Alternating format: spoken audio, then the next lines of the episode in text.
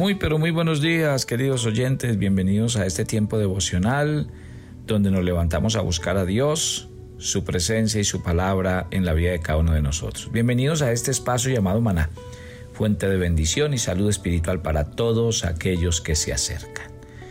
No olviden, la gente que vive en Montreal, que allí estaremos compartiendo con ustedes un hermoso tiempo de bendición. Queremos que se acerquen, que compartan con nosotros un tiempo especial, porque sé que Dios tiene grandes cosas para nosotros. Sé que Dios quiere manifestarse en nuestras vidas. Así que en Montreal estaremos el viernes 25 de febrero a las 7 y 30 pm. Si usted quiere la información, nos dice y le enviamos todo lo concerniente a este evento. Y el día sábado estaremos en Burlington, cerca a Toronto. No lo vamos a hacer directamente en la ciudad de Toronto, sino vamos a irnos a Burlington y allí haremos nuestro evento a las 5 de la tarde. Así que están cordialmente invitados. Lo mismo, vamos a estar en la ciudad de Vancouver. También les contaremos la próxima semana los datos, la fecha y la hora exacta. La escuela bíblica los está esperando para que ustedes hagan parte de ella. No es sino que ingresen, se inscriban y usted elige si quiere tener un profesor que le va a hacer la asesoría completa o lo quiere hacer eh, asincrónico de tal forma que usted pueda acceder en el tiempo que así lo requiera. Este es nuestro último devocional acerca del tema de la santidad. Eh, me han escrito mucho, espero que haya sido edificación para sus vidas. Romanos capítulo 6, verso 19. Así como para iniquidad presentasteis vuestros miembros para servir a la inmundicia y a la iniquidad, así ahora para santificación, presentad vuestros miembros para servir a la justicia. Romanos capítulo 6, verso 19. No olvide nunca esto. Cuanto más pecamos, tanto más nos vamos a inclinar a pecar y vamos a sentirnos cada vez más atraídos. Eh, un experto en este tema decía que repetidos actos de consentimiento de la voluntad ante el pecado pueden engendrar una disposición y una predisposición de la voluntad hacia una propensión y un alistamiento para consentir el pecado ante la más mínima solicitud. Cada pecado que cometemos, usted y yo, ¿qué hace? Pues refuerza el hábito de pecar y hace que resulte más fácil caer Recuerden lo que hemos estudiado en todos estos capítulos, considerando la importancia de guardar la mente, de guardar las emociones, porque cuando hablamos de todos estos eh, capítulos que tocamos durante todos nuestros devocionales, decíamos que las emociones, el espíritu, el corazón, eh, son facultades o son canales, canales a través de los cuales eh, llegan a nuestra voluntad diversas fuerzas del pecado que nos impulsan a caer. Pero también es importante que comprendamos cómo hay hábitos que influyen sobre la voluntad. Y hemos hablado de la palabra de Dios, de la lectura, de la oración. ¿Por qué? Porque un hábito se define como la disposición o el carácter predominante de los pensamientos y los sentimientos de la persona. No olvide que los hábitos son los esquemas intelectuales y emocionales grabados en la mente. Por eso es que se repiten sin necesidad de muchos esfuerzos. Y estos esquemas internos, ¿qué representan? Pues un papel tan decisivo como las influencias externas que todos los días influyen sobre cada uno de nosotros.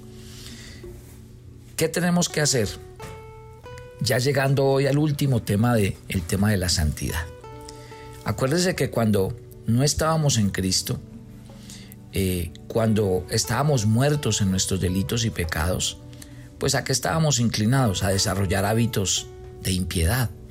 Pablo los denominó en el versículo que acabamos de leer en Romanos 6:19, que nuestros miembros estaban dispuestos siempre para servir a la inmundicia y a la iniquidad.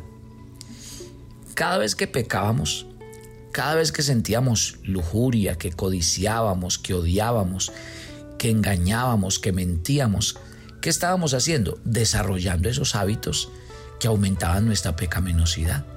Y esos actos repetidos de injusticia se convirtieron en hábitos que nos hacían obrar como esclavos del pecado. Pero recuerden lo que dice la Biblia. ¿Qué dice la palabra de Dios? Que como este versículo que estamos leyendo de Romanos 6:19, que como anteriormente nos entregábamos a los hábitos perversos, así debemos darnos al desarrollo de hábitos de santidad. O sea que lo que la Biblia una y otra vez nos dice es que hemos de desprendernos de nuestro viejo ser, de esa disposición hacia la pecaminosidad y sus hábitos, a fin de vestirnos del nuevo hombre, con, sus con su carácter y con sus hábitos de santidad. Por eso leímos un día ese pasaje de Primera de Timoteo 4:7 que nos hablaba de ejercitarnos para la piedad, disciplinarnos para la piedad. Eso es lo que significa estructurar mi vida de tal manera que desarrollemos hábitos piadosos. Quitarnos esos hábitos pecaminosos eh, es lo que Pablo llama mortificar y le dedicamos un capítulo a, la palabra mortificar, a hacer morir las obras de la carne. ¿Qué dice la escritura? Romanos 8 tiene una palabra clave y es que nosotros los hijos de Dios no debemos ocuparnos en las cosas de la carne, sino ocuparnos en las cosas del Espíritu. Que no debemos pensar en las cosas de la carne, sino pensar en las cosas del Espíritu. Que no debemos vivir para la carne, sino vivir llenos del Espíritu. O sea que cuando la Biblia nos invita a ocuparnos de hábitos malos, no debemos tratar de hacerlo con, con, eh, con nuestras propias fuerzas. ¿Por qué? Porque ustedes ya, ya lo estudiamos todo, casi tres semanas. La anulación de los hábitos pecaminosos no se puede hacer desde la mente y desde el esfuerzo personal porque siempre vamos a fallar. ¿Desde dónde hay que hacerse? En cooperación con el Espíritu Santo, en dependencia a Él. ¿Por qué? Porque Él es el que puede hacer de nosotros hombres nuevos, producir el nuevo nacimiento siempre que esté en la determinación humana, no va a servir. Siempre vamos a terminar esclavizados. Pero cuando dejamos el principio de dejar que el Espíritu Santo nos gobierne, ahí va a estar el secreto. Entonces, ¿cuáles son las recomendaciones finales? A ver, a la luz de este tema tan hermoso de la santidad que nos edificó tanto. El primer principio que debemos tener como, como resumen de toda esta serie es que los hábitos se desarrollan y se refuerzan mediante algo que llamamos la repetición frecuente. ¿Sí? Eso lo llamarían los expertos esquemas mentales, paradigmas.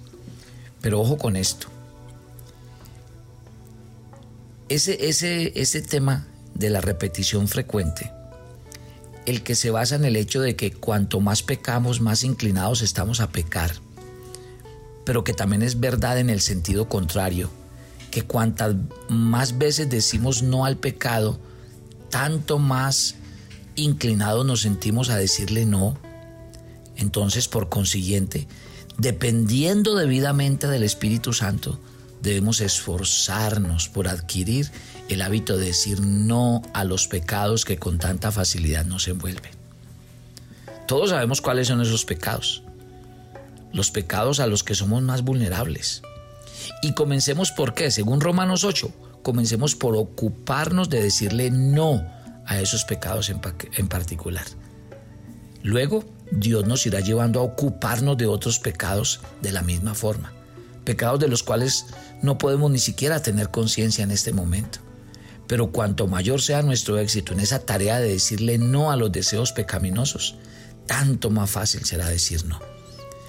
De la misma manera, Dios por el Espíritu Santo nos va a ayudar a desarrollar hábitos de santidad positivos. Porque es que podemos desarrollar el hábito de tener pensamientos puros, verdaderos, buenos, como dice Filipenses 4. Podemos desarrollar el hábito de la oración, de meditar en las escrituras. Pero estos solo se desarrollarán mediante la repetición frecuente. Entonces, ojo con este, este primer principio repetición. ¿Por qué Deuteronomio dice, estas palabras que yo te mando hoy estarán sobre tu corazón y las repetirás? Porque es que la repetición es de lo más seguro que hay para adquirir hábitos, dejar hábitos malos y adquirir hábitos buenos. ¿Cuál es el segundo principio como resumen del tema de la santidad? Que para romper los hábitos pecaminosos y adquirir hábitos nuevos, podemos decir que tenemos que aprender a no permitir excepciones. Ojo, no permitir excepciones jamás. Porque cuando usted da lugar a las excepciones, no hace otra cosa que reforzar los hábitos viejos. O cuando menos, dejamos de reforzar el hábito nuevo. Y a esta altura, usted y yo debemos estar alerta. Alerta. ¿Por qué? Porque esas pequeñas zorrillas que dejamos pasar se convierten en trampas sutiles, peligrosas. Muchas veces no queremos pagar el precio de lo que significa decir no a los deseos. Y nos decimos a nosotros mismos que no vamos a dar, que, que nos vamos a dar el gusto una sola vez más y que mañana cambiaremos. Pero en lo profundo de nuestro ser sabemos que mañana nos resultará más difícil. Claro, mañana va a ser más complicado decir no. Entonces, por favor, no se permite excepciones. Y sí que menos diciendo que es que esto es una bobadita, esto no es nada. No, cualquier cosa que le abra la puerta al enemigo. Usted no ha oído a los que saben de albañilería diciendo que el agua es de las que si usted le da un rinconcito por ahí se mete y le daña absolutamente todo. Así es el enemigo, como el agua. Usted le abre un pequeño orificio, por ahí se mete y destroza todo. Entonces por eso aquí dice, no dé lugar. Por eso es que los cristianos no podemos clasificar los pecados de pequeños, grandes, medianos. No, cualquier cosa que dé lugar al diablo hay que resistirla y quitarla. ¿Cuál es el tercer principio que tenemos que adquirir en este resumen de la vida santa? Que se requiere diligencia en todos los aspectos para asegurar el éxito, tan solo en uno de ellos. Sin esfuerzo sincero y diligente en todas las áreas de obediencia, no habrá mortificación exitosa de ningún pecado dominante en particular en nuestras vidas. Si cedemos continuamente a sus impulsos, la voluntad se debilita y nos resultará cada vez más difícil resistir los embates de la tentación en otros aspectos. Esta es la razón que es tan importante, por ejemplo, que desarrollemos hábitos de autocontrol sobre los apetitos físicos. ¿Por qué? Porque son cosas que nos abren puertas para otros aspectos de nuestra vida. Se los dije un día y se los repito si no somos capaces de decirle no a una comida, ¿a cuántas otras cosas no podremos decirle y estaremos dispuestos a decirle que no? Disciplina, mis queridos hijos de Dios, hábitos. Por último, mm, debemos tener claro que no nos desalentemos ante los fracasos. Mire, hay una enorme diferencia entre fracasar y ser un fracaso. Somos un fracaso cuando desistimos, cuando dejamos de intentar. Pero mientras sigamos intentando eliminar esos hábitos pecaminosos, a pesar de las veces que fracasemos, no nos habremos convertido en fracasos y podemos esperar tener un progreso. Recuerde siempre esto. Resulta vano cuidar la mente y las emociones para protegerlos de lo que procede de afuera, si al mismo tiempo no nos ocupamos de los hábitos pecaminosos que proceden de nuestro interior. Recuerde que la lucha por la santidad tiene que ser librada en dos frentes, el externo y el interno. Solamente así experimentaremos un progreso en el camino de la santidad. Mi querida familia, por favor háganos saber cómo le pareció este, esta serie de, de la santidad, qué tanto aporta esto a su vida. Y de una vez les digo, prepárense porque la próxima semana vamos a entrar a estudiar una de las más maravillosas cartas que tiene el Nuevo Testamento, la carta a los Corintios. Vamos a aprender mucho, capítulo tras capítulo, para conocer una serie de temas muy interesantes de una iglesia que pasó por muchas circunstancias y que yo sé que va a revelar muchas de las verdades para nuestra vida. Vamos a orar. Padre, muchas gracias de todo corazón por todo lo que nos enseñaste a través de esta serie de la santidad. Y yo solo tengo un anhelo y un deseo en el corazón, y es que esto que estudiamos realmente nos haga conscientes de que como cristianos y como hijos de Dios tenemos un gran reto. Y es obedecer la palabra de Dios en todas las áreas de nuestra vida. No dar lugar al diablo. No dejarnos distraer. No dejarnos engañar para mirar atrás. Querido Espíritu Santo, tú nos diste el nuevo nacimiento. Tú nos diste el regalo de ser hechos hijos de Dios. Y yo quiero pedirte que nos ayudes a vivir una vida cristiana sobrenatural, en la que cada día vivamos de acuerdo a la, nueva identidad de que somos hijos, de que somos amados, de que Dios nos rescató de nuestra vana manera de vivir, del pantano, de la cárcel, de la prisión, de la oscuridad, y no tenemos por qué volver allá. Y que el poder ya ha sido dado de lo alto para ser libres de todas estas cosas y que lo que tenemos que hacer día a día es levantarnos a vivir nuestra nueva vida en Cristo, llenos del Espíritu Santo y dejándonos guiar por la palabra de Dios. Querido Dios, gracias por hablarnos. Gracias por venir a decirnos que la verdadera vida de santidad no es otra cosa sino estar pegado a ti que eres santo y dejar que tú nos impregnes de esa gracia, esa bendición para apartarnos del mal, para odiar el pecado, para decir cada día con más fuerza no al mundo y a las cosas del mundo porque realmente somos verdaderos hijos de Dios. Que Dios les bendiga, que su presencia les acompañe, que este día sea un día de bendición para todos ustedes y que Papito Dios siga haciendo esa obra maravillosa de santificar sus vidas hasta el día que Él vuelva por segunda vez. En Cristo Jesús. Amén y amén. Y mañana los espero en nuestro viernes de oración hermana. Bendiciones para todos. Toma tu agenda devocional, maná. El pasaje sugerido para la lectura en tu devocional personal el día de hoy es Hechos 7 del 23 al 29. En muchas ocasiones no estamos listos para cumplir con la tarea que Dios tiene para nosotros. Por eso en cada oportunidad de formación, moldea tu carácter. Te invitamos ahora a que respondas las preguntas que encuentras en tu agenda que te llevarán a conocer cada vez más a Dios y crecer en tu vida espiritual. Y para confirmar tus respuestas visita nuestras redes sociales, Instagram y Facebook.